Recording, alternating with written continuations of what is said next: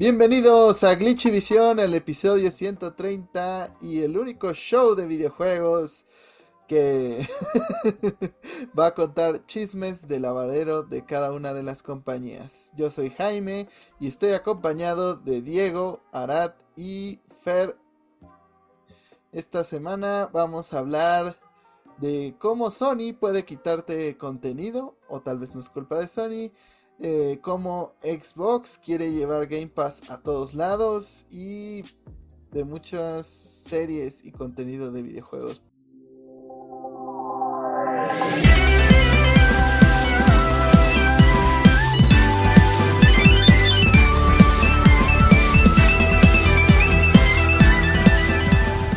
Pero antes que nada amigos, ¿cómo les fue esta semana que jugaron?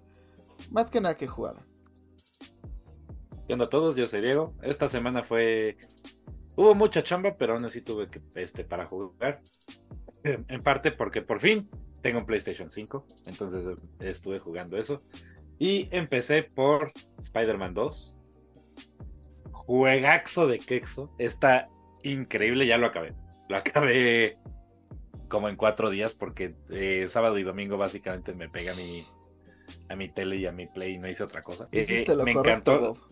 Me encantó. La historia está padrísima, la jugabilidad está padrísima. Nueva York no deja de ser increíble en estos juegos. Entonces, sí, no. Eh, creo, que la única queja que tengo con el juego es que me gustaría que fuera un poquito más largo.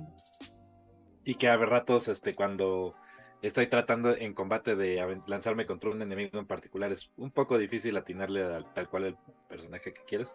Pero aún así es un 9.5 de 10. Juegazo increíble veo por qué es contendiente a Game of the Year. Eh, también jugué Final Fantasy XVI. Y conversamente, ese. No llevo tanto tiempo jugando Final Fantasy XVI, pero estoy viendo por qué no es contendiente a juego del año. O sea, como que la jugabilidad me gusta mucho, el combate está muy divertido, pero no sé, siento que. Mm, ¿Cómo lo diré?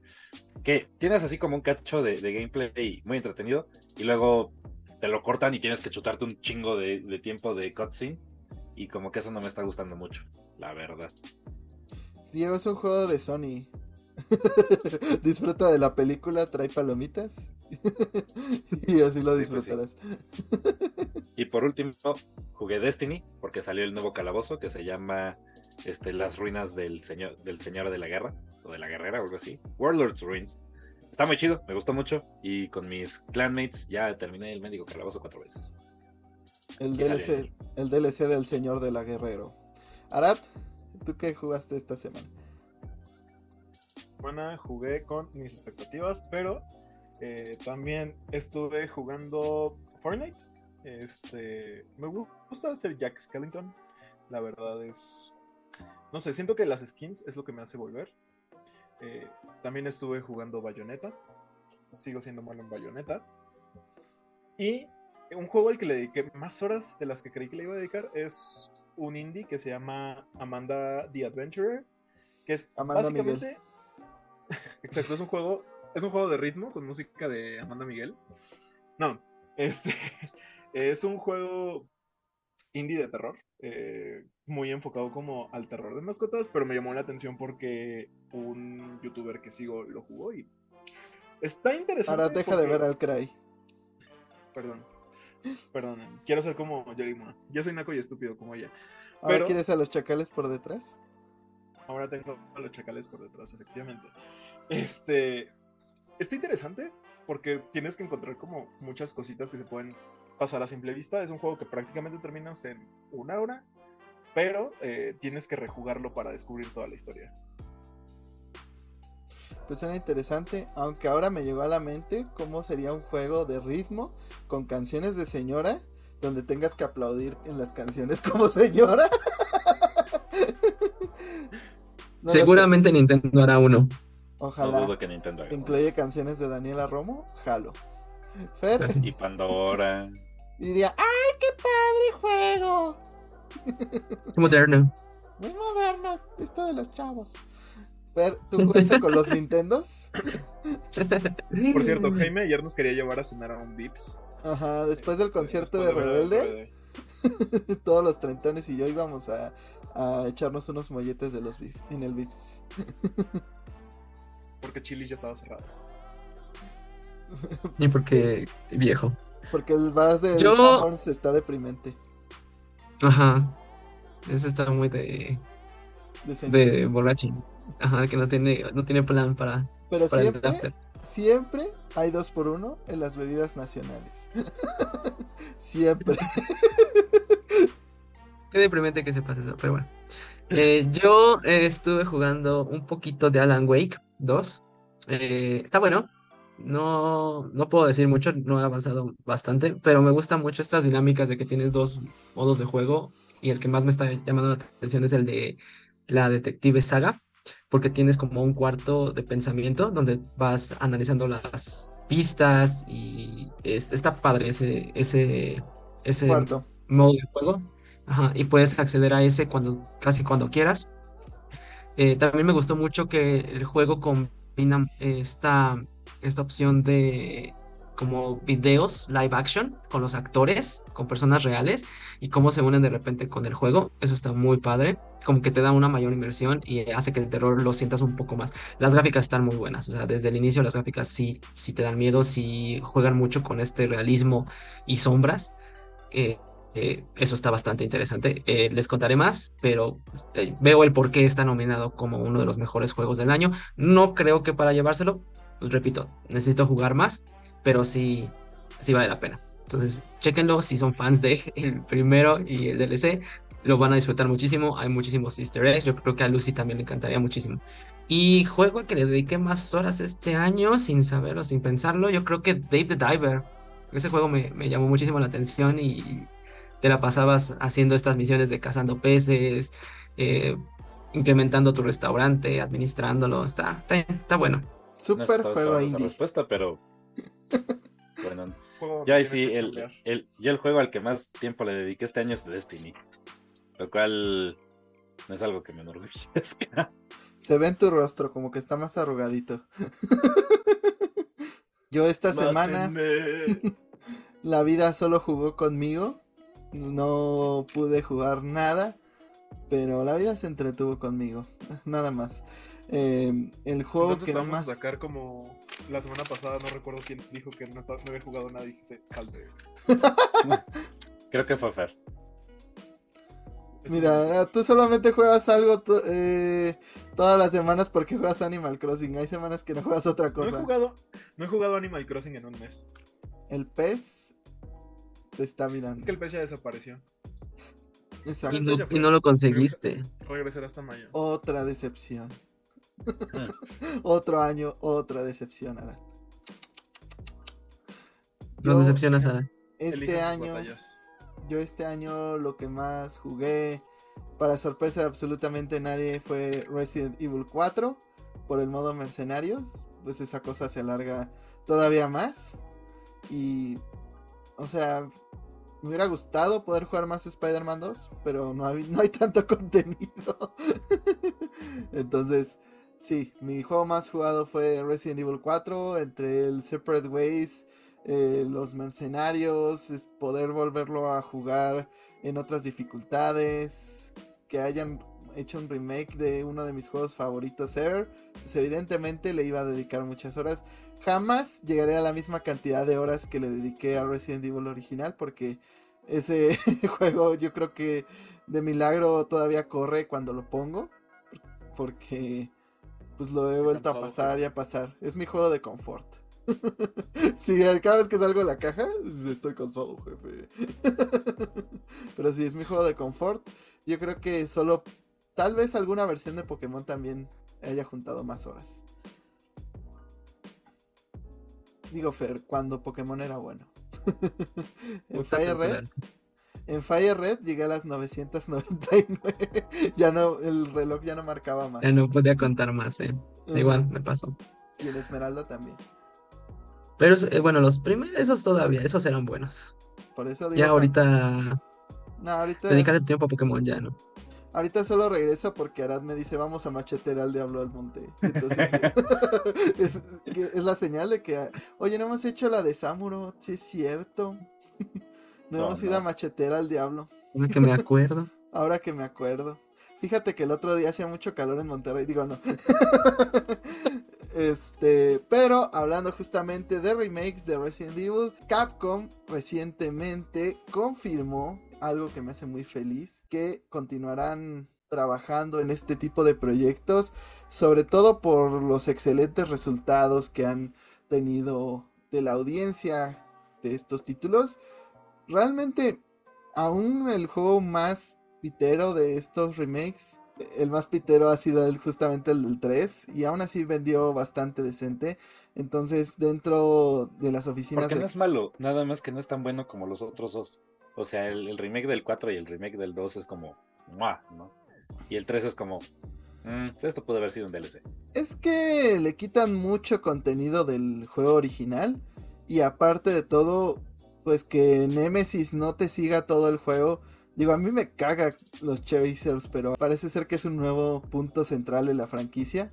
Ya no hay juego de Resident Evil que no tenga un personaje jodiéndote la vida constantemente. Es que es una manera de atraer a los mercados, porque nosotros crecimos con los Resident Evil anteriores que no tenían como que esos chasers, pero si te das cuenta, los incluyeron para tratar de atrapar a todos estos niños que crecieron con Five Nights at Freddy's, Poppy Playtime, y que ahora quieren jugar otro tipo de juegos de terror un poco más maduros, y una forma de jalarlos a Resident Evil es poniendo un chaser. Estoy de acuerdo contigo, pero los niños de Poppy Playtime aún no crecen. Bueno, me, me, refiero al tipo de juego. Mi sobrino va apenas en primero de primaria. Pero... pero los de Five Nights at Freddy's ya son furros. Ajá, había mucho adolescente. había mucho adolescente y gente de veintitantos años raritos en el cine. ¿Cuál creen que sea el siguiente remake que hagan ¿Y cuál les gustaría? Justo, eso iba, porque según información filtrada, a pesar de que Capcom dijo, ¿qué es Code Verónica? ¿Qué? ¿De qué? Supuestamente, al parecer, ya hay una filtración que indica que el siguiente Resident Evil en ser remakeado será Code Verónica, que estaría listo a mediados del próximo año, porque incluso pues, supuestamente ya hay indicios de una demo. ¿Crees que Verónica Castro esté lista para participar en el juego?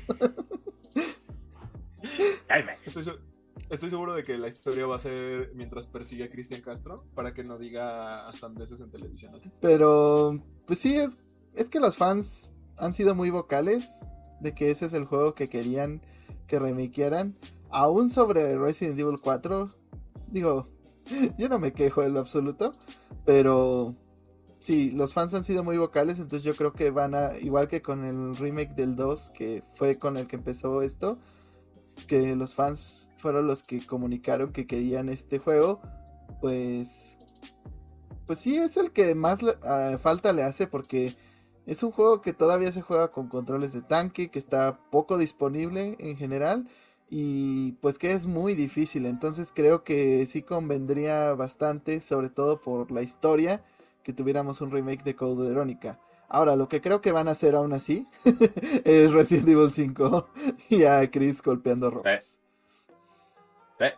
completamente de acuerdo contigo. Mi, mi cabeza dice eh, Resident Evil 5 Crónicas Africanas y mi corazón dice por favor que sea Code Verónica. Code Verónica me acuerdo que lo jugué en casa de un amigo cuando tenía...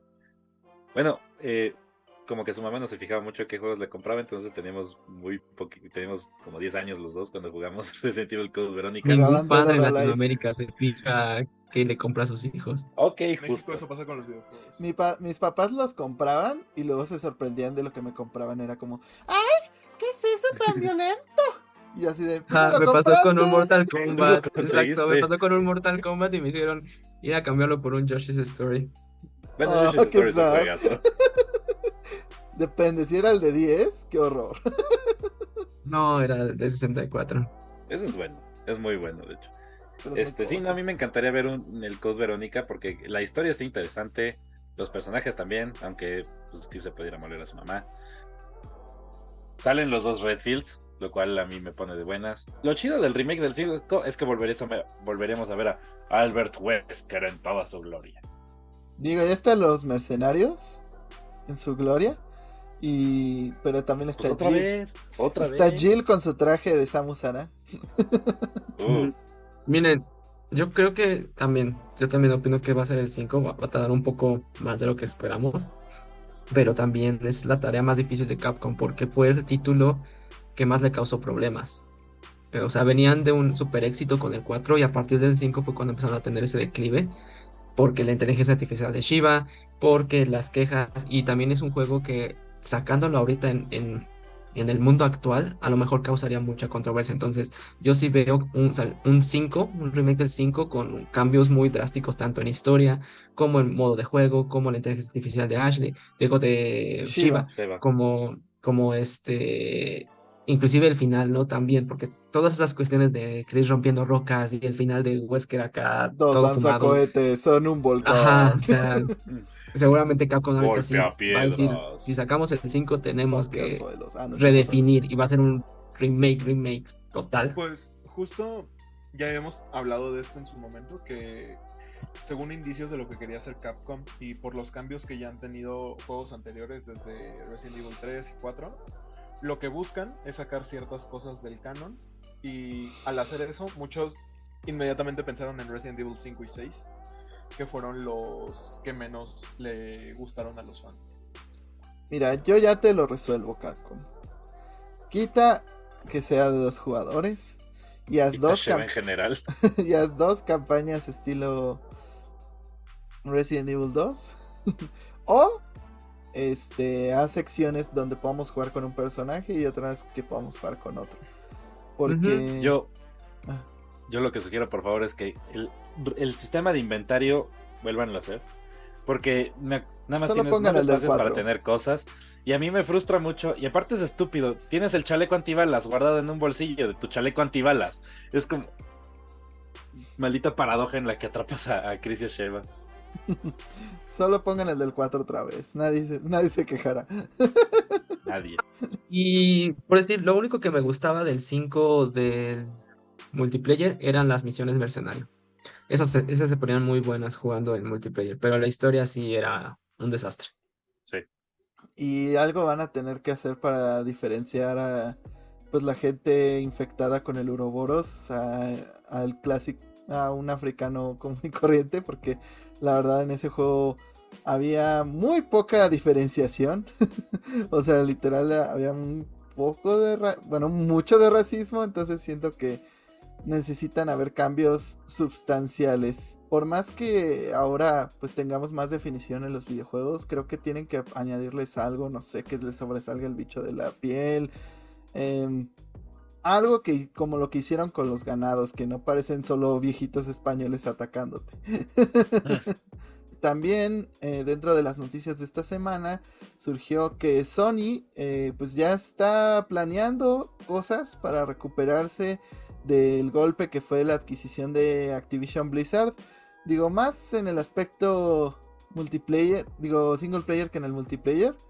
Pero pues ya están empezando a moverse. Pero Diego, cuéntanos eh, cuál fue este movimiento estratégico que pues que hizo Sony para obtener contenido exclusivo de cierta manera.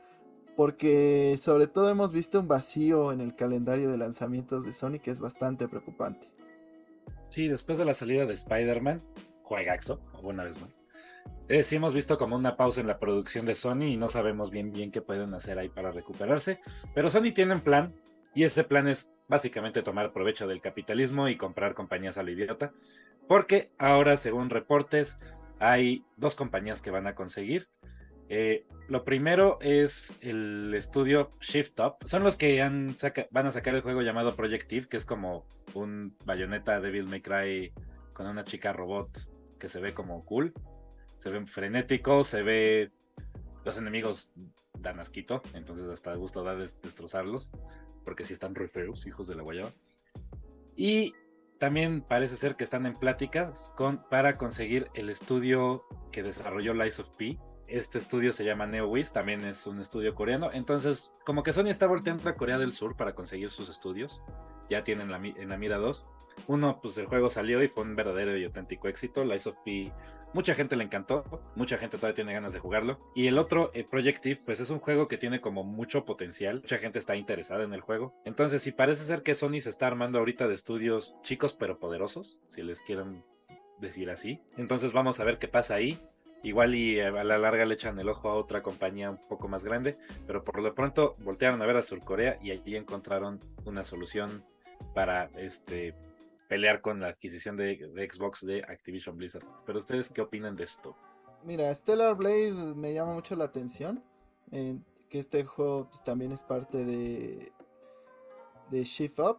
Y la verdad es que me había sorprendido justo que no teníamos novedades al respecto de este juego recientemente. Yo creo que se ha ido atrasando. Y lo que están buscando hacer más con la of P, porque el juego ya salió multiplataforma, es que PlayStation tenga DLCs o contenido más a futuro de manera exclusiva, tipo lo que hacen con Square Enix o u otras compañías que les dicen así de, mira, ahorita yo tengo exclusividad temporal de este contenido y yo creo que eso lo van a hacer con los DLCs o con cierto contenido que saquen para la isopía, a lo mejor sacan uno de estos minijuegos aprovechando pues, los escenarios y demás. A lo mejor hacen un juego spin-off o un boss rush o algo así. Algo que distinga la versión de PlayStation 5. Y la verdad a mí que apuesten a este aspecto del single player sí me gusta más. A que estén buscando pegarle al jueguito de los multiplayer y, los juegos de servicio porque, porque gastan mucho dinero y no les está saliendo. Square Enix. pues Square hasta tuvo que cancelar Foam Stars antes de que saliera. ah, sí. no está cancelado. Definitivamente ¿no? es Platón. No, según yo no, según está, cancelado, no está cancelado tampoco, ¿eh? Ah, ¿no? Según pues yo sí. Hace ratito me metí a la tienda de PlayStation y ahí estaba. Qué horror. o sea, decía próximamente, pero ahí estaba. De hecho, creo que ya puedes jugar la beta si te registraste y todo eso. Bueno, yo por ahí no, no, no recuerdo ¿Dónde? Yo había leído que iban a retirarlo. Como que no les había este, TV Notas no cuenta, Jaime. Lo soñaste, Jaime. ¿Lo, vi tan mal? que a lo mejor y, lo soñé, pero la verdad es que pues no, no le veo lo conveniente a apostarle a pues al jueguito este de los juegos como servicio, habiendo cosas tan grandes como Fortnite que está aplastando todo lo que no. el, hecho de que le apuesten estos estudios coreanos a que han tenido éxito, o sea, han, tenido buenos juegos, pero es más bien por los bajos costos y que tienen una expertise, que son juegos de servicio, juegos que por un lado parecen gratis, pero que ganan mucho dinero a, partir de microtransacciones. Entonces, eh, los coreanos tienen mucha experiencia con ese tipo de juegos y estos estudios ya han trabajado con este tipo de proyectos. Entonces seguramente Sony está viendo que de esa manera puede tener un ingreso continuo para estar ahora sí que metiéndole capital a sus proyectos más grandes como son God of War, Naughty Dog, bueno, los juegos de Naughty Dog o de este Santa Mónica, Last of Us 3. remake. Ya se acabaron los juegos de cuáles se remakear. Ya basta. ¿Tú crees que eso los va a detener? Van a, sacar salir el remake del remake de The Last of Us 1. Va a salir el 3 y a, las, y a los 6 meses el remake del, del 1. Otra vez. El remake del remake. Pues con que saquen el 3. The Last of Us Trilogy. con que saquen el 3 primero. Van a sacar The Last of Us All Star Collection. Va a haber remake de la serie. Director Scott. Kojima Scott. Va a haber musical de Broadway de la serie. Ah, los, los clickers bailan. Qué horror. Qué sí, porque por ahí se rumoraba que a lo mejor Wolverine era del siguiente año y, tuvo que salir Insomniac a decirles, no mames, no acabamos de sacar Spider-Man y esperan Wolverine el año que viene. Sí somos robots, pero no de ese tipo. ¿Sabemos si va a haber DLC para Spider-Man? Esa es una de las cosas que mucha gente está esperando en los Game Awards. Que, por cierto, Xbox mencionó que estén atentos a los Game Awards porque están preparando anuncios para este evento. Y Jake Libby dijo que iba a haber el anuncio más grande en la historia de, los Game Awards. No sé cuál puede ser.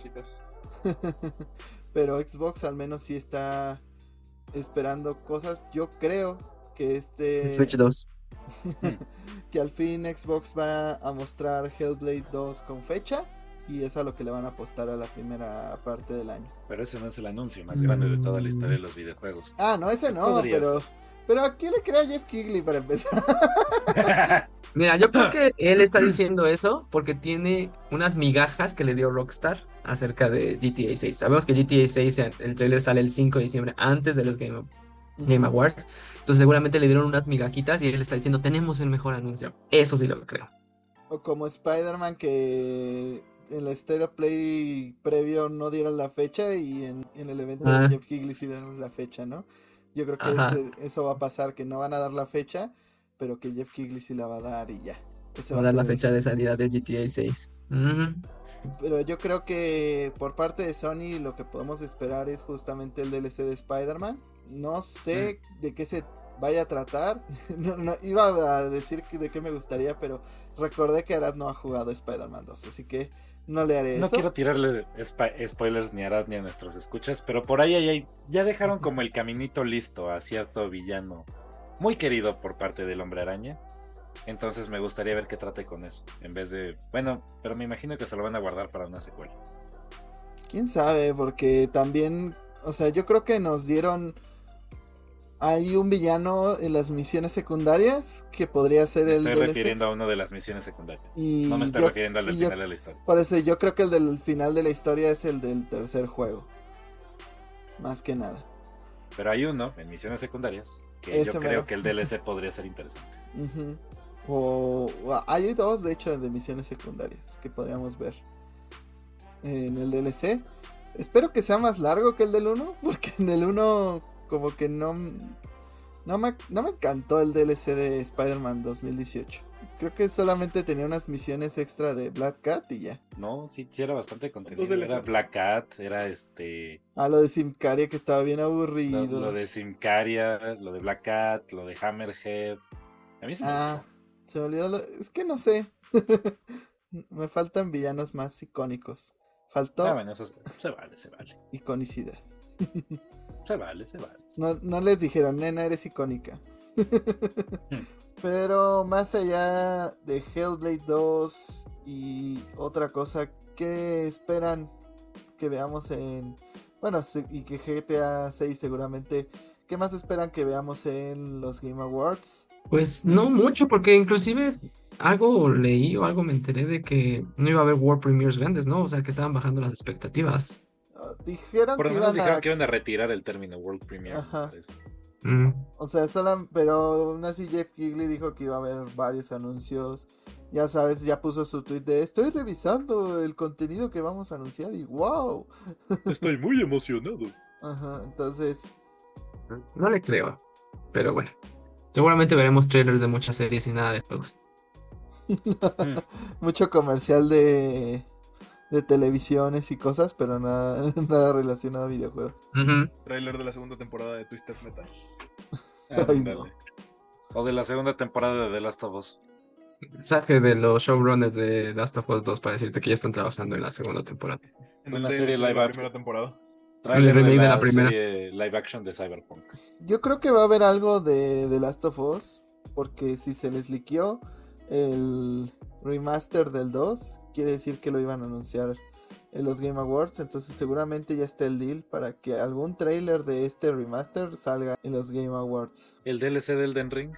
Digo, si quieren así algo así impresionantemente grande, pues mucha gente tiene esperando el Lance of the Barbarians o como sea que el... Ah, no, Shadow of the Earth Tree se iba a llamar. Y pues ya ves que se lleva muy bien con, con Miyazaki el Jeff Keighley. Entonces, pues si tiene así como de, no, pues tenemos un anuncio así inmenso, enorme, pues podría ser eso. Pero la verdad es que no creo que vayan a tener un tráiler de eso. Pues ya lleva mucho tiempo que salió el del Ring, entonces si no es ahorita, no sé cuándo. También el, el- el DLC de Tales of Raúl Araiza también se tardó muchísimo. Bueno, El- pero ¿Cuándo salió Tales of Arise? ¿En 2020? El DLC salió el, mes pasado. bueno, pero es Tales of. Aquí lo importante es que Diego por fin lo llamó por su nombre verdadero. Tales of Raúl Araiza. Ganamos. Los odios me han corrompido. También creo que parte de los leaks de Xbox será esta, este paso de media generación donde em, pues planean hacer una consola que quite el, el, lector de discos pero que sea un poco más poderosa y, y, que sea más como para Game Pass y demás pero ustedes creen que veamos algo más mira yo solo espero solo espero que Konami se le ocurra enseñar Silent Hill 2 ya lo necesito lo necesito con mi alma con mi corazón necesito que me digan ya. Necesito que me digan, ya, aquí está su pinche juego, va a salir en puto marzo, cállense a la verga. Cállense a la verga, me tienen harto, vuelvo a sacar un juego de Silent Hill. Es lo que quiero que me diga Konami. Va a ser un mensaje directo para Tiara. Sí. Ya dejen de mandarme tweets a las 3 de la mañana preguntándome si voy a sacar Silent Hill 2. Aquí está su puto Silent Hill 2. ¿Y saben qué? La franquicia se cancela. Es lo que quiero que me digan. Ya, así me tienen. Pues mira, eh, después de ver lo que hicieron con Ascension, mejor que la cancelen la franquicia. porque eres una mamada. te faltan tres juegos. Pues sí, pero si el primer, el primer contenido que sacan es una serie disque interactiva toda chapa con DLC que no y microtransacciones que en la vida vas a utilizar y que aparte tus decisiones no importan y que el contenido en sí es de mala calidad, pues no quiero imaginarme lo que van a hacer con lo demás. Por eso van con otros estudios. pues Blover Team tampoco es como que digas, uff, qué estudio. Mira, gracias a Dios es un juego, es un remake y no un juego original. Pues mira. Las probabilidades son menores, no cero, pero menores. Lograron arruinar el remaster de esos juegos. el remake tampoco es como que tenga muchas expectativas, pero pues sería un anuncio que al menos avivaría a los Game Awards, porque ahorita estamos muy a la expectativa de todo. Ninguna compañía quiere hacer el primer movimiento. Al contrario, como que no tenemos expectativas de nada. Creo que estamos así como de, ¿qué es? Ahorita lo vieron, estamos como de, ¿qué están esperando los Game Awards? Pues nada en particular, estamos como... Cuando había Smash, pues estábamos esperando el, los anuncios de los personajes DLCs, pero ahorita sí estamos como, no, pues, ahí lo que anuncian, no, no hay un anuncio así particularmente grande que se haya liqueado o que tengamos esperando un tráiler del juego de Wolverine estaría chido, pero como dices, acaban de sacar el Spider-Man, no creo que tengan un tráiler. No, o sea, pero lo que están de la expectativa es justamente que nos digan qué va a ser el año que viene. Ah. o sea, es la expectativa. O sea, obviamente no va a haber nada de Metroid 4, pero tal vez sería interesante ver algo del remake de, de Metroid 2 y 3. Estaría chido pues si Nintendo hubiera hecho un anuncio en los últimos años. Pero no. tendría fe. Es que es lo mismo. No, no, no tenemos expectativas porque sí es, es sí los Game of the Awards sirven como plataforma para ver qué podemos ver el próximo año.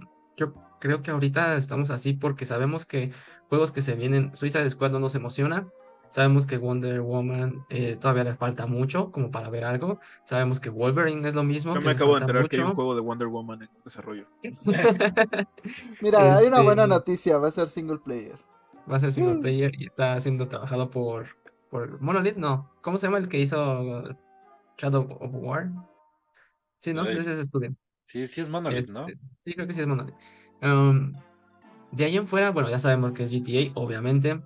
No podemos esperar nada de Bethesda porque acaban de sacar Starfield. No podemos esperar mucho de Ubisoft porque acaban de sacar un Assassin's Creed Mirage. Tal vez el remake de Splinter Cell que se rumoreaba.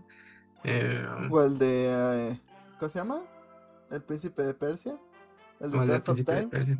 Y también está el, el, Final Fantasy 2 Remake. Digo, 7 Remake. Este mm, mm. está Hades 2, que fue el año pasado que tuvimos novedades de Hades 2. Puede que uh, Hades 2. Dead Stranding 2. Seguramente Kojima iba a estar. Stranding 2 posiblemente sí, ¿eh? A lo mejor ese es uno de los grandes, porque también se lleva muy bien con el Kirley. Ajá, ahí va a estar Timothy Chalamet anunciando que va a salir en Dead Stranding 2. Cállate. Lo veo perfectamente posible. Pues en los últimos días Timothy Chalamet fue a visitar este Kojima Productions. Sí, lo vi. Es que Timothy Chalamet es el niño que salvas en el primero. es el bebé. Ah, el bebé es una niña. Timothy Chalamet. que Timothy Chalamet sea lo que quiera hacer. Ajá, o sea, el No personaje de. Timothy Chalamet puede verse como él quiera, o ella, y ser lo que ella O quiera. ella. Ajá. Entonces, Está bien, yo no discrimino. No lo definas. Con que salga Guillermo, yo soy feliz. A ver qué otro estudio grande podremos ver ahí. Eh, Electronic Arts. Algo de Es que, ¿por qué Electronic Arts que esperen. Electronic Arts? O el nuevo FIFA. FIFA. Ya no se llama FIFA. Pues el Star Wars Outlaws, a lo mejor otro avance. Ah, Ah, sí, yo creo que de ese sí. Yo creo que ese sí. Este. De Electronic Arts, no sé. El, había un Dragon Age en, en proyecto, ¿no? Sí, pero BioWare, su popularidad decayó mucho después de Anthem. Activision. Blizzard, pues acaban de sacar bastantes juegos, o sea, no DLC de podríamos Diablo. esperar algo. Oh, Mm. De ahí el Diablo, un DLC de, de Starfield. Podría ser un DLC de Starfield, que Podría no lo veo muy posible. Porque Starfield pues, ya su popularidad cayó horriblemente. en lo que Sí, nada más duró dos semanas. Ajá, entonces necesitan como que la gente regrese. No veo que hagan otro Doom cercano. Mm, No sé, ah, yo estoy seguro que va a haber cositas. O sea, nunca. Siempre hay un- algún anuncio. Comerciales de Doritos. Muchos comerciales de Doritos. El año pasado. Que le gustan a sorprendentemente- Jaime. El año pasado, sorprendentemente, no hubo comerciales de Doritos. Yo solo espero a ver quién se cuela este año. ¿Quién aparece sí. que no deba de estar este año? Ya, ya confirmó el tipín de la flauta que se emocionó que va a volver a estar este año. Yes. Señor de la flauta. Pero bueno, pónganos, casa de Toño. pónganos qué esperan para los Game Awards, qué esperan de la casa de Toño, aparte de que siga maltratando a sus empleados. Que haga flautas a las 3 de la mañana para gente que llega de conciertos como yo. Pues sí estaría bueno. Es que Arad nada más va a ver si, si, si es verdad que tienen los bolsillos cosidos. Ahora quiere ro- ro- eh, robarse un- una cuchara para que le echen la culpa a algún empleado. Les voy a decir, "Ey, él se comió una tostada. Ey, lo vi meterse a su bolsillo. No escribió bien la comanda. Pero alguien, este, dentro de los... hacer, deberían hacer un Five Nights at Freddy's mexicano, pero en la casa de Toño. Ya Las cinco noches en Toños. Uy, es la mejor idea del mundo. los que te persiguen son los, los empleados en lugar de las- los animatrónicos. El cristiano que desarrolló Five Nights at Freddy's me llame. Es un animatrónico de pozole, es así un bowling. Entonces, Del Pozzol Cali. Va a, haber, va a haber un ajolote que va a ser ahí. Y la versión mexicana de Chica podría ser una gallina y esa sí podría ser doblada por Daniela Rodríguez. La gallina Cocoguagua. Pero bueno, eh, dentro de los anuncios que podría tener Xbox, también está que pues planean aún eh, llegar a más plataformas con Game Pass. Tim Stewart de Xbox confirmó que el objetivo de la compañía es que sus juegos y sus servicios eh, de suscripción estén disponibles en todas las consolas, en todas las plataformas. Y creo que también habló de por qué no dan cifras del Xbox, que es porque su producto central es Game Pass y no sus ventas de Xbox. O sea que si, si realmente no necesitaran como un vehículo para tener Game Pass, no darían, ni siquiera venderían Xboxes, según ellos. Pero, ¿cómo lo ven? Eh, ¿Creen que algún día en un sueño giro tengamos Game Pass en Nintendo Switch y PlayStation? Yo creo que sí. En PlayStation les va a costar un poquito de trabajo, sobre todo con cómo estuvieron bloqueando la adquisición de Activision Blizzard. Pero Nintendo y Microsoft son amiguis, o sea, ah, sobre todo cuando es Microsoft ot- otorgando y Nintendo aceptando. Es como de, ah, sí, mi amigo Microsoft, porque pues sabemos que ahí está Banjo y Kazooie y Steven Smash, están también eh, Cuando llegó de- Cuphead antes que a PlayStation. llegó Cuphead antes que a PlayStation, también está los juegos de Banjo Kazooie en la consola virtual, Los de O Ori. sea, los de Ori están en el, en el Switch. Entonces, cuando Nintendo tiene para recibir, Nintendo sí es como de Microsoft, amigo mío, ¿no? Porque cuando le toca a, este, Nintendo ser el que da, es como, este, es como de, no, ni madres, no te voy a ceder ninguno de mis IPs, perro. Entonces, medio culeros los de Nintendo, ¿no? Pero yo sí siento que existe una posibilidad de que veamos el Game Pass en Nintendo Switch. Les digo, no creo que lo vayamos a ver en PlayStation. Yo creo que ahí en PlayStation hay un poquito de pique ahorita. Pero en Nintendo sí lo veo posible, sobre todo porque pues ya ven que tienen juegos así que nada más los puedes jugar en la nube como los de Kingdom Hearts. Pues ya normalizas eso eh, y los pones los juegos del Game Pass en la nube y los usas en tu Switch. Mira, yo lo veo pasando, pero limitado. Porque, eh, pues, Nintendo estaría dejando de percibir bastante dinero de sus ports de Switch. Y no veo a Nintendo queriendo, este, pues, ceder el control en ese aspecto. Y teniendo ports tan hermosos como el de Howard's Legacy. Entonces. Yo lo veo pasando solamente si Microsoft deja de hacer consolas y se dedique nada más a dar el servicio de plataforma, porque entonces ya Nintendo y, Sony ya no lo verían como una competencia directa en venta de consolas, sino como un aliado para traer a sus plataformas estos, estos servicios. Y sobre todo porque se está haciendo con más y más y más estudios y IPs grandes. Mm, debe ser a lo mejor cuando lleguen a estas plataformas, pues que solamente los juegos exclusivos de Xbox llegaran en este Game Pass para otras consolas y no lo demás, porque si es lo demás, pues no van a querer cederle toda la ganancia de un port que podrían tener, entonces creo que sería la única manera. Y pues ya lo estamos viendo en otros dispositivos, ¿no? En pantallas, celulares, Solo faltan cosas como el Steam Deck, que lo puedas hacer legalmente. Porque sí lo puedes hacer, pero no legalmente. Entonces. pero aquí no juzgamos. aquí no juzgamos. Pero justo, o sea, soy. Comparto la idea con Diego de que es más probable que veamos que lo veamos pasar en Switch que en PlayStation. Sin embargo, no sé, no creo que se esperen hasta que se muera hasta que se muera Xbox como marca. Pensé que ibas a decir hasta que se muera Miyamoto. yo, yo así de, bueno, pues tampoco es como que quede mucho tiempo. Tres, dos. Ok, ya podemos lanzar Game Pass en Nintendo. no, pero justo creo que ahorita, por ejemplo, tenemos una limitante en el hardware este, siento que si va, si podría pasar sería hasta la siguiente generación de Nintendo. O sea, o sea, siento que cuando veamos Nintendo Switch 2 podríamos tener un pequeño indicio de lo que podría ser Game Pass en Switch, por ejemplo. Pues mira, ya este PlayStation también de un paso hacia el streaming, más con el, con el PlayStation Portal.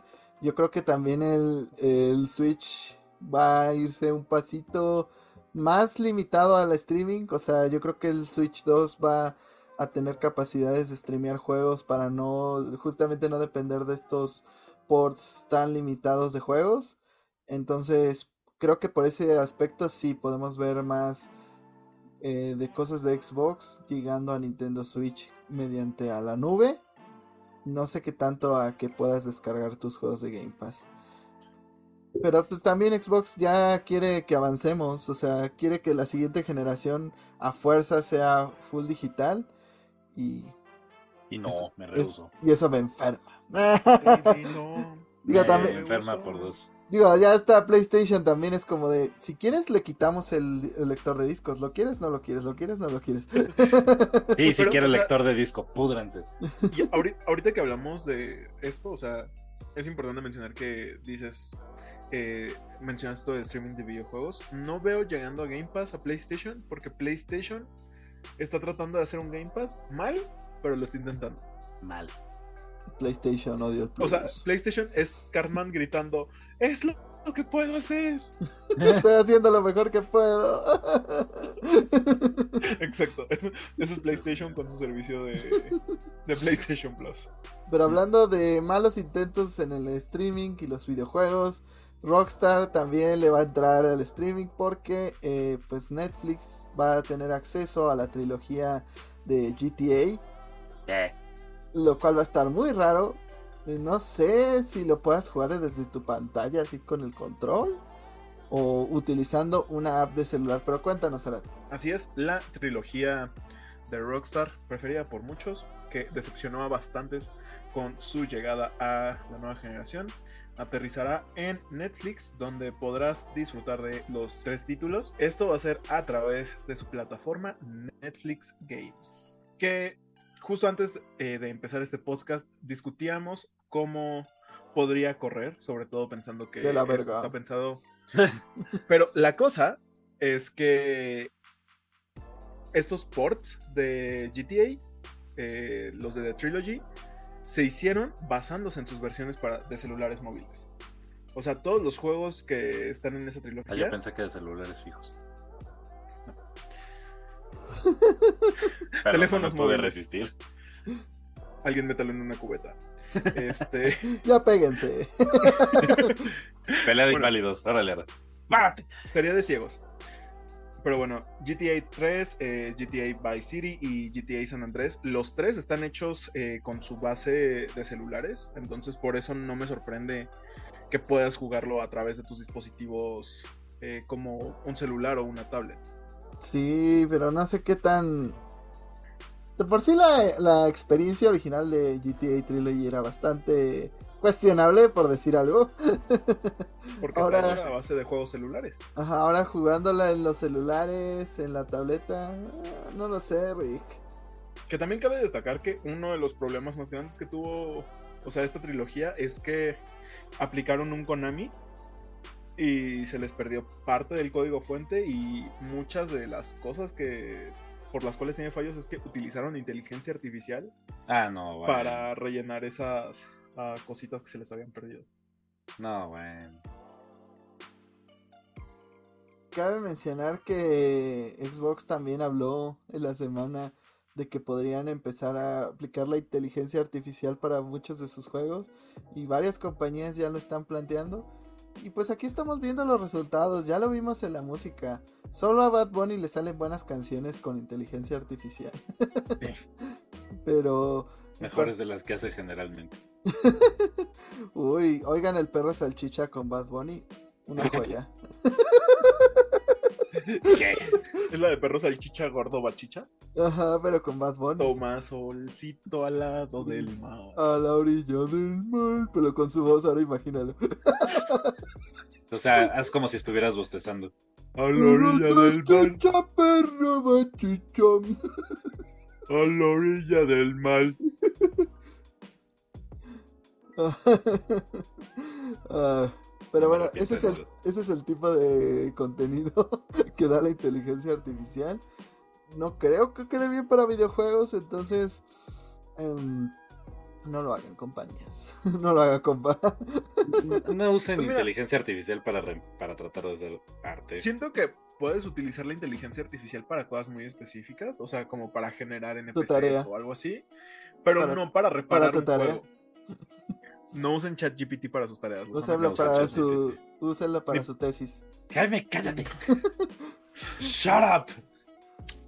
Era como lo que estamos hablando una vez, eh, en algún momento, ¿no? O sea, como que eso podría ahorrar trabajo de De tu crear tesis. NPC. Jaime, ¿Alguien puede mutear a golpear. Pero, por ejemplo, en este caso estamos hablando de que lo utilizaron para. Pues sí, para rellenar código faltante. Eh, por eso hay cosas como texturas o mm, partes del juego que se sienten extrañas. Cosas extrañas dentro de GTA. Número 1. Pues mira, al menos es más contenido para esta plataforma de Netflix y videojuegos. Ya se nos hacía raro, pero ya van rellenando poco a poco con contenido y, y, pues de alguna manera tienen que conseguir que sea algo viable. Hay que recordar que han estado comprando estudios. Aparte de los estudios, que es el primer juego grande, porque tienen, tienen juegos de IPs como de Stranger Things o de otras series que ellos tienen, pero es la primera inclusión a su plataforma de gaming que viene de fuera, o sea, la mayoría son desarrollados tanto por estudios que ha comprado o que los outsourcea para que les desarrolle el juego basado en sus IPs de series, ¿no? Entonces, este es el primero que no está tan relacionado como que a una serie que ellos tengan y que viene de una plataforma externa, que viene de un publisher externo, ¿no? Sí, o sea, creo que puede ser interesante si llegan más contenido de Rockstar a esta plataforma. Y sobre todo... O de otras compañías igual. O, las sinergias que puedan hacer con las compañías a las cuales ya les están produciendo serie. O sea, podríamos ver a Scott Pilgrim llegar a, la plataforma ahora que salió la serie. Mm, Un juego de Pokémon. De Pokémon con Switch. Mm. no porque Nintendo. No, exactamente. Pues Pero sí veo. Prácticamente. No porque Pero a menos de que lo desarrollen como en alianza, pero dudo mucho que Nintendo y Pokémon se presten. Pero sí veo este que haya juegos como indies, ¿no? O sea, sí veo que hay este Day the Diver, por decir. indies. Porque David, bueno, ya todos los indies no son de verdad. Eh. ¿A quién engañamos? Son los papás. Ahí va a salir Metroid 4. Es como decir que un juego de Super Giant es indie. Pues esa compañía es más grande que muchos estudios AA. no, Super Giant es chiquito. O sea, me refiero Te refieres al, estudio que hace Hades, ¿no? Sí, pero al presupuesto, tiempo, este, personal. O sea, muchos estudios ya quisieran pues tener... Son como 50 personas haciéndolo. Y hay más, hay más que gente que en Pokémon, imagínate. y ve los resultados, ve la diferencia. Ve la diferencia. o sea, hay estudios grandes, en teoría, que tienen menos gente y menos presupuesto y menos tiempo para sus proyectos. Pero hablando de series de videojuegos, eh, Fer, cuéntanos qué se ha confirmado recientemente em, y si te emociona esta serie. Pues hablando de esa serie es Fallout, la serie de Amazon Prime, que se va a estrenar el próximo año, que ya liberó trailer. En este trailer podemos ver que una se confirma que va a estar alineado y que va a estar canónicamente con la historia y el lore de los juegos, que va de la mano con lo que ha hecho Bethesda con otros títulos. Y si no conocen Fallout, bueno, así muy resumido, es un mundo abierto donde la historia se centra mucho en que en la época de los 60s hay un conflicto armado entre Estados Unidos y Rusia y termina perdiendo Estados Unidos y es bombardeado, ¿no? Entonces de ahí mucha gente se va a bóvedas eh, bajo tierra y usualmente todos estos juegos inician donde tú eres un poblador de que sobrevivió a las explosiones en, Estados Unidos y la destrucción masiva y eres de descendiente de muchas generaciones que han vivido en las bóvedas y sales por primera vez al mundo exterior, ¿no?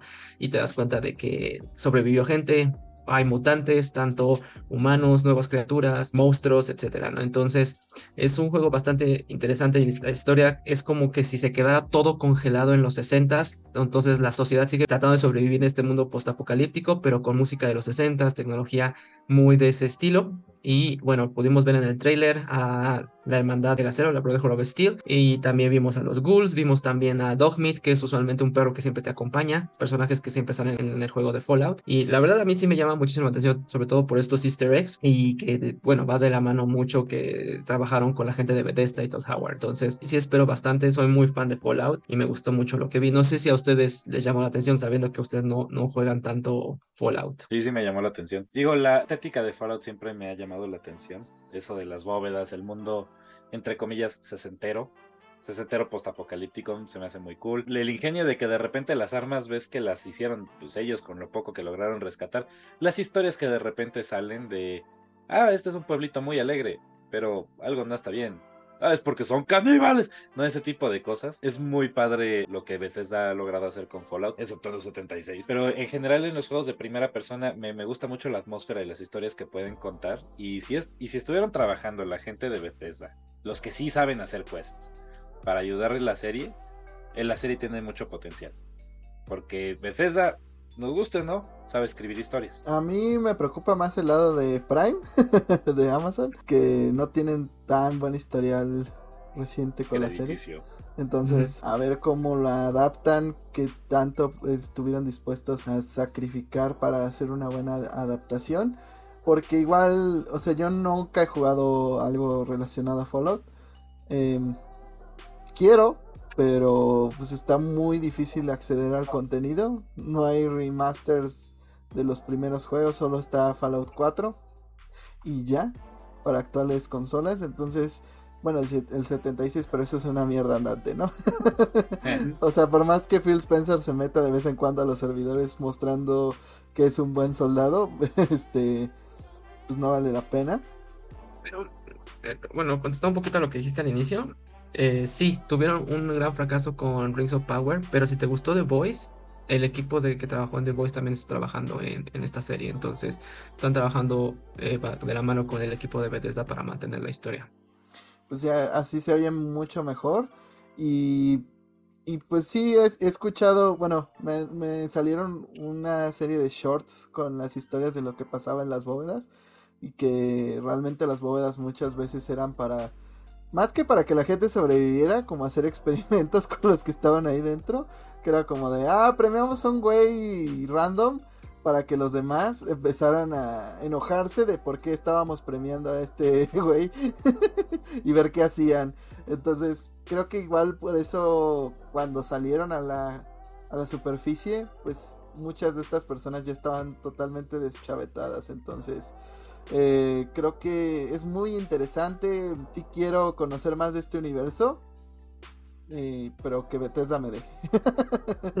pues tendremos que esperar hasta abril 12. Y mm, aparte de, de, toda esta acción del mundo postapocalíptico y mutantes y animales y monstruos y ghouls y nuevas razas y problemas, porque también hay muchas cuestiones de racismo, hay muchas cuestiones de segregación, de asesinato, de asesinos seriales, de que todo lo que puede, cómo una sociedad puede transformarse en algo bueno o algo malo dependiendo de este universo postapocalíptico, ¿no? Pero como dices, las historias irreverentes y un, poco hasta con tono de sátira y parodia oscura, eh, acerca de cómo se desarrollan las bóvedas y el personaje y el mundo exterior y todo eso, eso me gusta mucho. ojalá eh, hagamos changuitos para que sea una buena adaptación. Digo, últimamente no nos ha ido tan mal con, por ejemplo, la de Castlevania, la serie de Last of Us, la película de Mario. Entonces, últimamente no nos ha ido tan mal, pero siempre podemos volver a los tiempos oscuros. sí. Pero eh, en este episodio hemos hablado mucho de la inteligencia artificial y también se le culpó a Bandai Namco de haberla utilizado y es que en uno de sus tantos juegos de Naruto que pareciera que desde un principio están hechos con inteligencia artificial porque son muy genéricos y mal hechos. O sea, hablando de oportunidades desperdiciadas, pues tienes la franquicia de Naruto y haces un juego de peleas todo chafa y genérico. Pero bueno, en el último de estos juegos hay como un flashback donde el Naruto chiquito dice algo y la gente se sacó de onda por lo mala, lo mala que le pareció esta actuación y empezaron a decir, ay, ¿por qué volvieron a recastear? o ¿por qué volvieron a grabar ciertas cosas? Así estaba bien. Se fueron a quejar con algunos de los actores de doblaje del juego. Y uno de ellos mencionó, pues yo no recuerdo haber grabado esta escena otra vez. Entonces... Alguien miente. Con todo este contexto, la gente empezó a asumir que el juego está pues utilizando inteligencia artificial y Bandai Namco salió a hablar justamente de que no lo están haciendo. Entonces, como dice Diego, alguien miente, algo está raro. Hmm. y, yo siempre me inclino. El chatbot, el chatbot de, la compañía salió a decir que, no es inteligencia artificial. alguien utilizó inteligencia artificial para hacer sus tesis y luego... lo que quieras decirnos? Yo no tengo tesis, así que no. Tú no, porque la, tu tesis salió con autor ChatGPT. Porque no hay autor. No, hay, tesis. Mira, esta Patty Chapoy sí tiene tesis, yo no. Pero, pues, ¿cómo ven esto? ¿Dirá Bandai con la verdad? Yo siempre me inclino a no creerle a las grandes corporaciones. Eh, y aparte de todo, ven un futuro donde la inteligencia artificial pues pueda suplir a, los artistas de que interactúan con los videojuegos, sobre todo pues teniendo tan buenas actuaciones como el cuate este de Baldur's Gate que mucha gente está hablando de su gran actuación, Ajá, como el actor de Spider-Man. Yuri como- Lowenthal, síganlo en redes, es bien chingón. Ajá. O mm, este el güey que hizo a Clive, que me cayó muy bien. Creo que era Ben Starr o algo así se llamaba. Eh, Algo por el estilo. eh, Creo que este año está bastante reñida esa categoría, pero pues imagínense si empiezan a llenar con un montón de, de voces genéricas y demás. Pues mira, en el tema de Bandai Namco, invariablemente está re feo.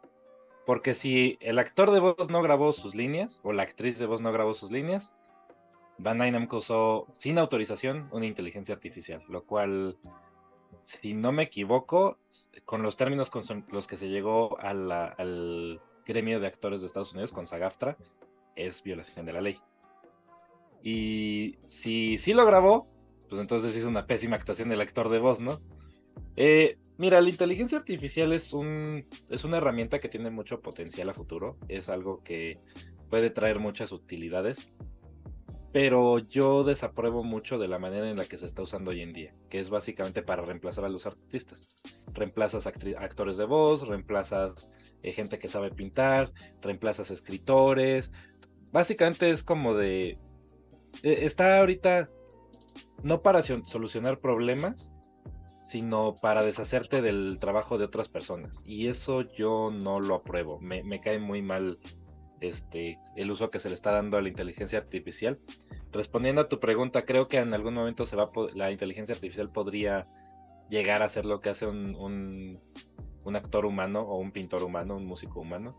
No, o sea, Bueno, Bunny Punto. sí. bueno, pero lo que él hace no es música, es basura.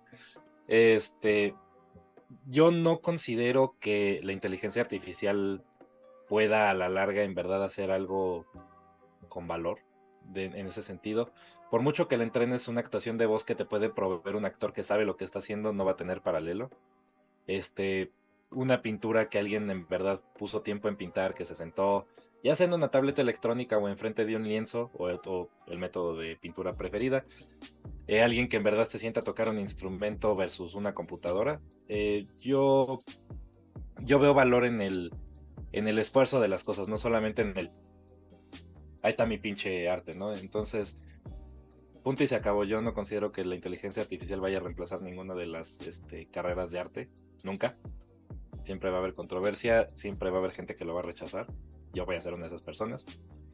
Y Bandai Namco, si usaste inteligencia artificial a las espaldas de un actor de voz, te pasas de verga.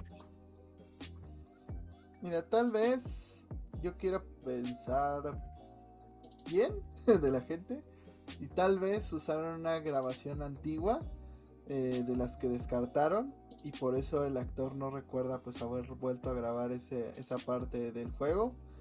Em, y conforme al futuro de los videojuegos, pues podrían usarlo para ahorrar tiempos de desarrollo, o sea, pues, llenar eh, pues los fondos de los escenarios, a lo mejor repetir assets o colocarlos de cierta manera más sencillo.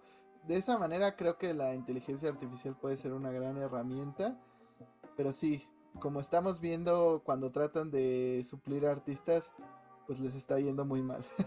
Están saliendo cosas que no valen la pena, genéricas, como el juego de Naruto. no compre juegos de o sea, literal ya los hacen. Solamente cambian los personajes. Hay también así de, de Demon Slayer. Ahora sacaron uno de Jujutsu Kaisen. Y todos son las mismas mecánicas. Los mismos combos. Los mismos escenarios mal hechos. Y solo cambian los personajes. Entonces, pues sí, es, casi casi estos juegos son como si los hiciera una inteligencia artificial para aprovecharse de los fans del anime. Y pues es lo malo que hace mucho que no tenemos un juego decente basado en una IP de anime. Si acaso podrías decir los de Dragon Ball medio se salvan. Pero Pero, nada más. hablando de contenido artístico, Call of the Lamb recientemente sufrió eh, una petición de los fans que es arte, es puro... es algo bastante curioso. Fer, cuéntanos, ¿qué le pidieron a los desarrolladores? Obviamente esto es meme, no creo que lo vayan a hacer, pero si lo fueran a hacer, ah, ¿Qué van a hacer? nuestra sociedad es, es algo. pues como buen culto, no puede faltar el sexo como moneda de cambio en ese tipo de sociedades mal organizadas y abusivas. Vivimos, en una sociedad. Fans de Cult of por si no conocen este juego, es un juego este, que literal administras tú un culto. Entonces vas moviendo a masas a través de sacrificios, rituales y manipulación de sus mentes. Entonces eh, juega mucho con este tipo de situaciones que obviamente en la vida real son, son malas, ¿no? Entonces la gente estaba pidiendo que se metiera la opción de también, esta opción de sexo presente en, la dinámica de la sociedad, pero pues no, así como dices, no creo que los desarrolladores vayan por ese camino. Es, es algo bastante hasta cierto punto, o sea, va de la mano con lo que va de un culto, pero el juego está más enfocado a cómo tú tienes que mantener vivo a tu culto, ¿no? Eh, y hacerlo que vaya creciendo y tener más seguidores, más que que terminen en, una situación de oh, fea, ¿no? De que todos desaparezcan al mismo tiempo, cuestiones así, ¿no? No me agrada mucho esa, esa, situación en que le agreguen esto, pero pues eh, la gente está loca. Burros, ustedes. Todavía llegaron a, tomarse la broma y dijeron como algo de necesitamos 10.000 likes en este tweet, 100.000 likes en este tweet. Y creyeron que no lo iban a lograr. Y, lo lograron, lo sobrepasaron, 120 mil. como en dos horas. Ajá, entonces dijeron, estamos sorprendidos de lo que lograron y un poco asustados. Ahora vimos por qué la película de Five Nights at Freddy's fue un éxito. Exacto. Por por muchas cosas, Wu muchas cosas que pues, existen en una sociedad, exactamente. y en un culto. Entonces, obviamente yo creo que se va a quedar en un, en un tweet. Dudo bastante que quieran mover, pues para empezar la clasificación del juego, para seguir, pues Call of the Lamb ya hasta lo iban a bajar de plataformas digitales por el asunto que hubo con Unity. Y luego todavía darle más contenido, pues lo dudo bastante, pero está interesante, el juego es bueno. O sea, yo sí les recomiendo que lo prueben, tienen la oportunidad, pero que no, no busquen cosas raritas. Y no. se pongan de furros, no, no, no traten de meter cosas extrañas en un juego. O si lo, o si lo quieren hacer, pues ya hay, muchos juegos para hacerlo que no son Call of the Lamb. Este, no, no los limitamos en, en, lo que les gusta, pero. Oye, pero creo que sí, ya confirmaron que sí lo van a meter y que sí llegará. ¿Qué? sí, estoy, estoy viendo. Pero, pero, pero, pero, pero, puede ser troleo. Pero. Todavía. ¿Por qué? ¿Por qué le dedicarían tiempo de desarrollo a eso? Hay que darle lo que la gente quiere. El voto de la gente. Poder a la gente, Diego. Por esto no creo en la democracia. Hay gente que solo quiere ver el mundo arder. Exacto. Por eso no creo en la democracia. Solamente quiere ver este animalitos eh, hacer el delicioso. son animales, prácticamente están apareando. Están haciendo que su especie sobreviva. Pero todos los animales de Cult of the Lamb son de diferentes especies. Además, todos los animales de Cult of the Lamb. Cool. The Cult of the, Lamb. The Cool of the Lamb. Este, el cool lo de Lamb. este. también lo había escuchado. Tienen características humanas y todo se mueve. Ah, no le, ya no le demos más vuelta a esto, por favor. Siguiente eh, noticia. En más eh, prácticas cuestionables, pues Sony está no dejando que acceses a cierto contenido que ya compraste. No sé qué tanto sea culpa de Sony, qué tanto sea culpa de esta compañía. Y es que recientemente Sony eh, pues anunció que no podrás acceder a todo el contenido digital que hayas comprado por parte de Discovery. Sabemos pues que Discovery se fusionó con toda la parte de HBO y van a hacer esta plataforma que se llama Max en un futuro. Y pues Sony, al ser también un proveedor de servicios de entretenimiento, pues probablemente no quiera que pues seguir distribuyendo esto o ha de haber algo por contrato que no le permite hacerlo y por lo tanto si, si tienes contenido, documentales, películas, etcétera, comprados dentro de esta plataforma de PlayStation, pues no podrás acceder a ellos. Una vez más, pues se da otro ejemplo de todo lo que compras en digital no es tuyo, lo estás rentando, a lo mejor este pues lo, te gusta un poco, pero formato físico. El formato físico. La supremacía del formato físico. el juego es mío, no me lo pueden quitar ya. Bueno, a menos de que me lo roben. Rateros, Diego? ¿Qué? que Diego está retando a los rateros. o a que su Yo disco les paso su dirección. O a que yo sé dónde vive. este, o a que su disco se raye y ya no funcione. Pero pues sí, es algo que cada vez está más cercano. Pues, vemos a las compañías empujándonos a consumir digital. Hay cosas como Alan Wake 2 que solo sigue digital, que me quema cada segundo que no lo estoy jugando solo porque no tiene formato físico, pero hay que mantenernos firmes. Y este. Pues, muy bueno. Te odio, Fer. Porque además, han de saber, lo voy a quemar en este momento. Fer consume la mayoría de sus juegos en digital. Le vale madres. él cuando quiere lo compra en digital. Cuando te mudes y veas que lo pesado que es mover todas tus colecciones de juegos, creo que empezaré a comprar digital. Fer, me he mudado como. por mi arte. me he mudado como 14 veces, sí lo sé. Mira, ahorita la esperanza es que Alan Wake 2 gane juego del año para que saquen su versión física de Game of the Year. Ojalá. Voten por Alan Wake 2. Vamos a votar. Ah, pero pues es un futuro triste. O sea, este episodio es bastante triste. Inteligencias artificiales, streaming, eh, consolas meramente digitales. I don't want to live in this world anymore. No ganó el Toluca, puta madre. Estoy como, como Juan Garnizo cuando dice, pinche jueves de mierda. pero todos los días. bueno, pero dejando de referenciar a gente horrible. Eh, ¿Y que no le paga a la gente? Y que no le paga a sus empleados, es cierto. Pero, eh, hablando de eso, de no pagar, siento que esto es más como un rollo de parte de Discovery, porque pues se alinea perfectamente con lo que ha pasado en meses anteriores, en el que, pues, antes de que, bueno, creo que era Warner Discovery, este, que empezó a retirar contenido incluso de HBO Max, simplemente porque ya no le generaba ganancias y pues quitándolo también tenía que dejar de pagar ciertos impuestos de, ello. Que justo el comunicado de Sony menciona que fue más como un tema de licencias con Discovery. Entonces, no me. O sea, no me sorprende que la decisión venga por parte de Discovery porque dice, güey, si me puedo ahorrar estos tres pesos, lo voy a hacer. Porque es lo que han estado haciendo durante este último año.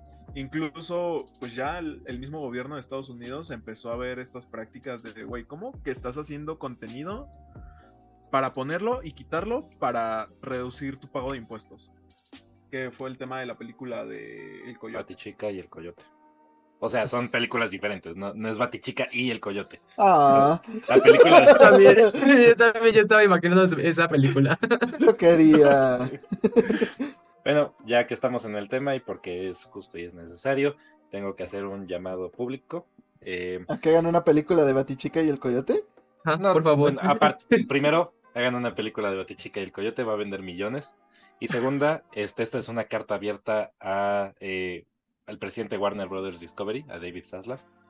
Eh, estimado David Zaslav, chinga tu puta madre. Con cariño, Diego.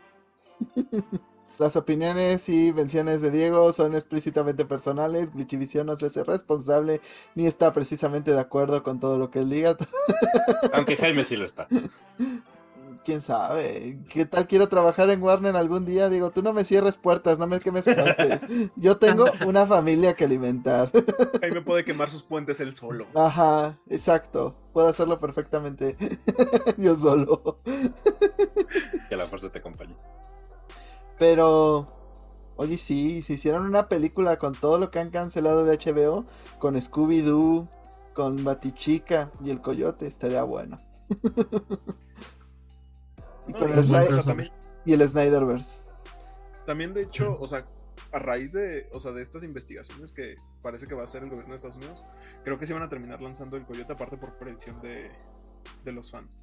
Pero la cosa es que también muchas empresas están fijándose en lo que está haciendo Warner Discovery. Y. Chica, eso no es un buen futuro para la producción de contenido. Pues sí, pero. Ya ves, están duros los impuestos y no pregúntenle a Shakira. Pues sí, pero creo que hace poco busqué la serie de Batman en HBO y creo que ya no está en HBO y está en otras plataformas. Está en Amazon. Mm. Está en Amazon Prime. Ajá, es como de no, no, no tengo mi propio contenido. De hecho, mucho contenido de HBO Max ya está también en otras plataformas. O sea, caricaturas de Cartoon Network ya están en Netflix otra vez. Si quieren encontrar contenido de Warner, búsquenlo en otra parte. Hazme el favor. Pero eh, hablando de contenido que llega a otras partes, Fer, cuéntanos sobre Gamescom y pues la buena noticia, al fin una buena noticia dentro de este podcast que vamos a tener pronto en México. Y esta noticia sí me emociona mucho porque Gamescom es una de las convenciones de videojuegos más grandes después del fallecido y extinto E3. Gamescom como que vino a suplantar esa situación y Gamescom como que siempre se ha enfocado mucho a darle esta experiencia a los videojugadores, ¿no? Si no es como que el super evento que lo que recordamos que era el E3 en su momento, sí se ha logrado mantener y ha dado como que esta plataforma para que los jugadores, nosotros como usuarios, podamos acceder a demos, a pruebas, a conocer lo que más nos gusta, ¿no? Hacer, y convivir con gente que también está dentro de este medio, ¿no? De los, de, del gaming. Entonces, Gamescom salió de, de ver nada más a Europa, de estar no únicamente en Alemania y va a tener su primera edición en Brasil. Eh, esto pues para acercarse al mercado este, latinoamericano y esperamos que pues en el futuro también lleguen a México, ¿no? O sea, a lo mejor sabemos que eh, Brasil es la plataforma muy grande para Latinoamérica. Hasta Jaime. Tienen que ver el, el, el, video en YouTube para ver las tonterías que hace Jaime. Y este, pues no sé qué esperan ustedes. A mí me gustaría mucho el conocer y el asistir a esta Gamescom en Brasil. Otra vez Jaime va. Pero este, pero ¡Esto pues, es también Brasil! que a México. ¿Ustedes qué esperan? ¿Que, que, que les emociona? A mí sí bastante. Yo espero que si vamos a Brasil no detengan a Jaime, porque todos sabemos que la primera persona que van a detener por algo va a ser a Jaime. Jaime no puede salir del país, está en una lista de no vuelo. Unas caipiriñas diciendo esto es Brasil.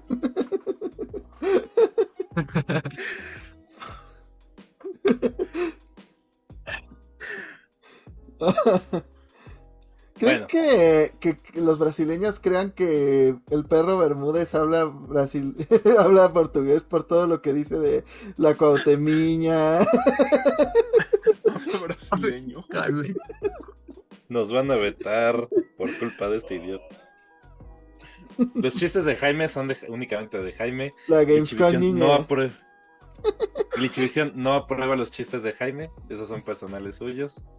Eh, no compartimos sus opiniones ni su sentido del humor. Saludos a Brasil y a Río de Janeiro. Saluditos. Ya Sao Paulo. Y a Sao Paulo. a todos los paulistas que nos están oyendo. ¡Esto es Brasil! Pero más allá de eso, pues sí, usualmente por ser la pues el territorio más amplio y con mayor actividad económica se van primero por Brasil para experimentar cómo le va a este tipo de eventos y después de que los brasileños solo hagan preguntas a los desarrolladores de que si el juego va a estar traducido al portugués y ellos digan que sí, este, pues tal vez otros países que sí tengamos mejores preguntas podamos este, eh, tener este tipo de eventos. Em, digo, aquí ya tenemos el, en lo que es CES y otro tipo de eventos, entonces creo que ya está ese experimento. Pero el, el tamaño es ahí en donde difiere el asunto. Pues sí, bro, o sea, ya hay, ya hay eventos en el- los que históricamente hubo gente como Reggie en México, ya hay ese antecedente, entonces creo que puede ser algo positivo para que llegue a México y pues podamos, digo, la única vez que yo fui a un NIE, este, pues ahí probé Mortal Kombat 10 antes de que saliera. Hubieron muchas presentaciones de juegos. Entonces, creo que es algo positivo. Porque, digo, antes no había posibilidades de jugar un demo o algo así antes de tiempo de manera digital. Pero en Gamescom se presentan muchas cosas eh, para que la gente llegue y juegue. Para que puedas, o sea, creo que ahí presentaron Mario Wonder eh, pues con muchos medios y para que la gente lo fuera probando más que nada. Y creo que es una gran oportunidad para la región y para, pues sí que haya eventos que vayan supliendo ese espacio que dejó E3, porque pues sí se necesita el contacto, el, que los desarrolladores, que la gente que hace business en general, eh, pues se vean a las caras y no sean puras cosas de Zoom. O sea, creo que los grandes momentos de 3 pues extrañan y pues puede que haya nuevas regiones que experimenten estas cosas, siempre es bueno. Ahora a ver si pasa. Ojalá los brasileños pues den una buena impresión y, y, nos den chance a los demás. Mis amigos brasileños échenle ganitas. Pero antes de que nos cancelen, este podcast ya se terminó. Muchas gracias por habernos escuchado, por acompañarnos cada semana. Y chicos, sus redes sociales. A mí me encuentran tanto en Twitter como en Instagram como el árabe García. A mí díganme si jugaron el Hombre Araña 2, cuáles son los trajes que utilizan tanto con Peter como con Miles. A mí síganme en todas mis redes sociales como MyLifeAzarat. Todas las redes sociales son Instagram, TikTok y Twitter a veces cuando me acuerdo. Por ahí díganme, ¿Por qué motivo creen que arrestarían a Jaime primero en un viaje internacional? Por reírme de algo en un festival. Yo pensaba primero en introducción de especies no nativas. Yo pensaba en burla a, monumentos o cosas históricas. a mí me encuentran como el guion bajo percho MX en todas las redes sociales, este, principalmente en Twitter e Instagram. Igual. Y a mí díganme. Mm, ¿Cuál es su, este, su meta gamer para el próximo año? Terminar más de dos juegos al año. Es una muy buena meta para ti, Jaime. Terminar alguno de los juegos que compro. A mí me gustaría conseguirme una compu choncha y poderosa. Le gusta grandes. Tener tiempo para jugar. I like big PCs and I cannot lie. You other brothers can't deny. Me encuentran como Jaime Higuera en Facebook, como arroba bajo en Twitter, como Jaime Higuera 100 en Instagram. A mí díganme, pues más allá de lo que está nominado, ¿cuál fue su juego del año? Em, también díganme, eh, ¿cuántos juegos terminaron en el año? Porque yo seguramente terminé menos. Jugaste mucho, terminaste pocos. Bueno, ¿cuántos juegos terminaron en el año? Y seguramente perderé también en esa carrera. Pero nos vemos en el siguiente episodio. Hasta la próxima. Hasta que la policía venga por Jaime. Hasta que esto sea Brasil. Uy, imagínate Glitchivisión. Por, Jaime es porque no tenemos ese tipo de eventos en México. Glitchivisión desde Río de Janeiro. Cuando la Interpol venga por Jaime, lo sabrán en nuestras redes sociales. cuando hagamos un video suplicando por dinero para pagar la fianza de Jaime mientras estamos en Brasil. Mira, podemos hacer un tipo que pasó ayer, pero en Brasil. Denle like para que podamos monetizar y salvar a Jaime. Así no los estás motivando a que den like. Seguramente quiero que me quede en prisión. Pero bueno, hasta la próxima desde el penal más cercano de Río de Janeiro.